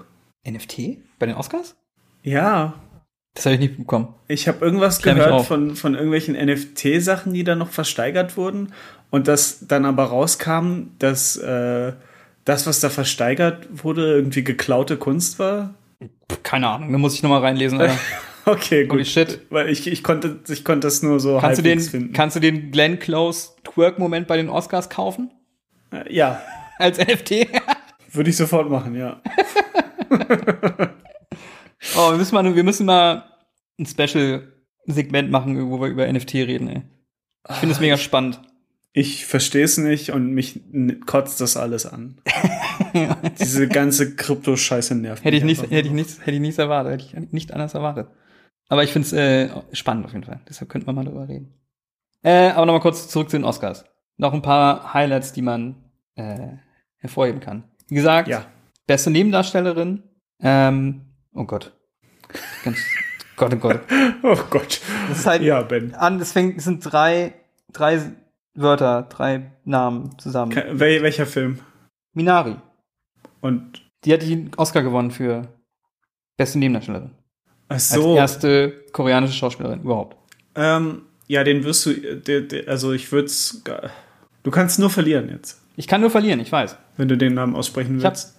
Also, die Darstellerin, die die Deswegen Großmutter bei Minari versuch's spielt. einfach gar nicht erst. Genau, wir machen es einfach so. Schneidest das alles raus und ich fange nochmal an. Die Darstellerin, die die Großmutter spielt, bei Minari, hat den Oscar gewonnen für beste Nebendarstellerin. Als erste koreanische Schauspielerin überhaupt. Und ihre Rede war definitiv das Highlight des Abends für mich. Weil die war so, so süß und so sympathisch und so lustig. Mhm. Wirklich, guck dir das mal an. Gibt's bestimmt auf YouTube. Mhm. Großartig. Dann äh, äh, bester, äh, bester Nebendarsteller Daniel Kaluuya für Judas and the Black Messiah. Der mir irgendwie, ich mag, ich weiß nicht, immer wenn ich den live sehe, ist mir der nicht so sympathisch. Echt nicht? ja, ich weiß nicht. Den sehr sympathisch. Und seine Rede war auch irgendwie weird. Und hat einfach noch erzählt, wir müssen jetzt feiern, wir müssen feiern. Hey, meine Eltern hatten Sex, deshalb bin ich hier. Geil. Wir müssen das Leben feiern. Und dann war so ein Schnitt auf seine Mutter, die da sitzt und einfach so komplett ihr alles aus dem, ihr ist nach einfach so, unten, nur nach unten guckt und sich schämt. ihr ihr ist alles aus dem Gesicht gefallen, ey. so witzig. Richtig gut. Großartig. Und äh, was ich auch noch sehr emotional oder der emotionalste A Moment des Abends war, als Thomas Winterberg gewonnen hat für Another Round. Das ist der dänische Regisseur. Mhm. Äh, der Film mit Mats Mikkelsen. Haben wir, glaube ich, schon mal Mhm. kurz drüber geredet. Den will ich auf jeden Fall unbedingt noch sehen. Mhm. Und erstmal ist es, Alter, das ist einfach einer der sympathischsten Typen ever. Mega cooler Typ. Aber die Geschichte dahinter ist so tragisch, weil zu Beginn der Dreharbeiten ist seine 19-jährige Tochter gestorben. In einem Autounfall. Oh je. Und er hat den Film seiner Tochter gewidmet. Und hat halt quasi während der Dreharbeiten auch noch nebenbei musste er sein ganzes Leben neu umkrempeln. Und hat da eine sehr emotionale Rede gehalten. Das war echt, echt krass. Hm. Und der und Mats Mikkelsen sind wohl auch sehr enge Freunde. Und der hat Mhm. ihnen auch äh, sehr geholfen. Und äh, ich Mhm. fand es bewundernswert. Er wirkte aber schon wieder, als würde der sehr, also wäre der da auch schon wieder raus so und hat sich da rausgekämpft und steht wieder voll im Leben so. Und fand ich, fand ich bewundernswert. Krass. Ja. So, und eine Sache noch. Weißt du, welche Doku gewonnen hat für den besten Dokumentarfilm? ja, weiß ich. Ja.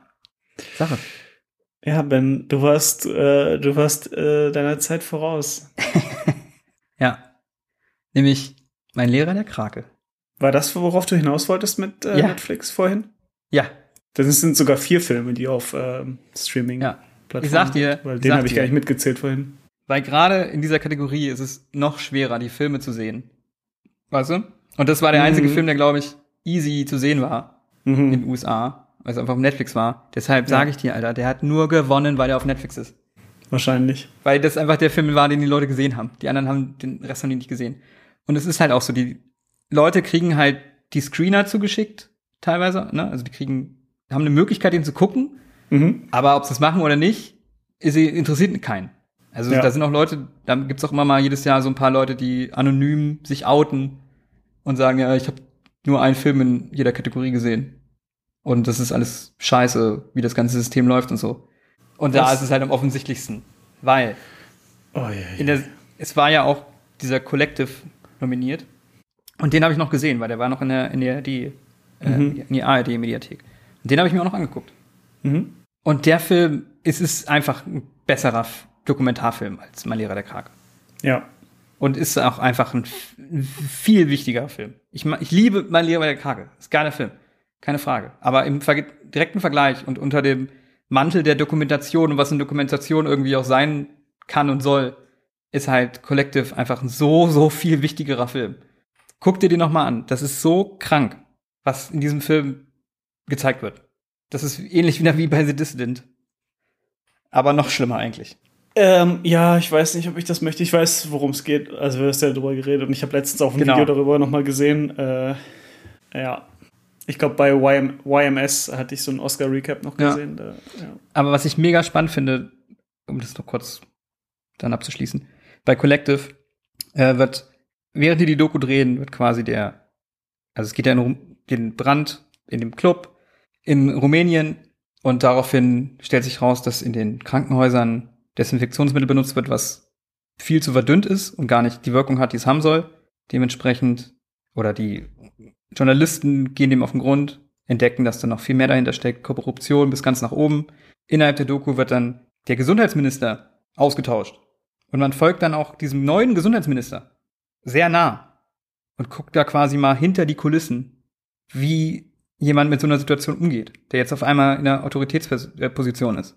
Das ist, Ja. als würdest du, weißt du, als wäre Jens Spahn weg und es würde jemand Neues kommen und wir würden sehen, was hin, wirklich, wirklich hinter den Kulissen passiert und besprochen wird. Was, ja nie, was wir ja nie zu Gesicht bekommen. ja. Und das fand ich mega spannend und krass, dass sie das einfach machen konnten und durften. Mhm. Also sind da ganz nah dran. Als der neue Ministerpräsident jetzt sagt, wir müssen jetzt hier was ändern. Und wie da die ganzen Stru äh, Entscheidungsprozesse passieren. Und wie trivial und simpel das manchmal ist. Auch. Weißt du? Krass. Wo man sich denkt so, ja, Regierung, das ist mega, keine Ahnung, man hat ja irgendwie so ein bisschen so, ein, so eine romantische, mystische Vorstellung davon, ne? Mhm. Also einfach nur ein paar Lullis im Raum, die sagen, ja, ja, machen wir so, ja, machen wir so. Mhm. Also das fand ich echt krass. Und äh, ja, My Octopus Teacher ist halt Krake, schön. Ich möchte auch, der hat natürlich jetzt auch nochmal Aufmerksamkeit bekommen und ich möchte kurz ein paar Reviews vorlesen von Letterboxd, die ganz kurz sind. Mhm. Ich liebe es, diese lustigen Reviews, die Leute schreiben bei Letterboxd. Das ist wie so eine Competition. Die Leute versuchen sich gegenseitig zu übertrumpfen mit der lustigsten Review, die, also der lustigsten Kurzreview zu einem Film. Und da kommen immer so schöne Sachen bei raus. Okay, My Octopus Teacher. McConaughey crying at the screen in Interstellar, but, is, but it's this guy watching the restaurant scene in Old Boy.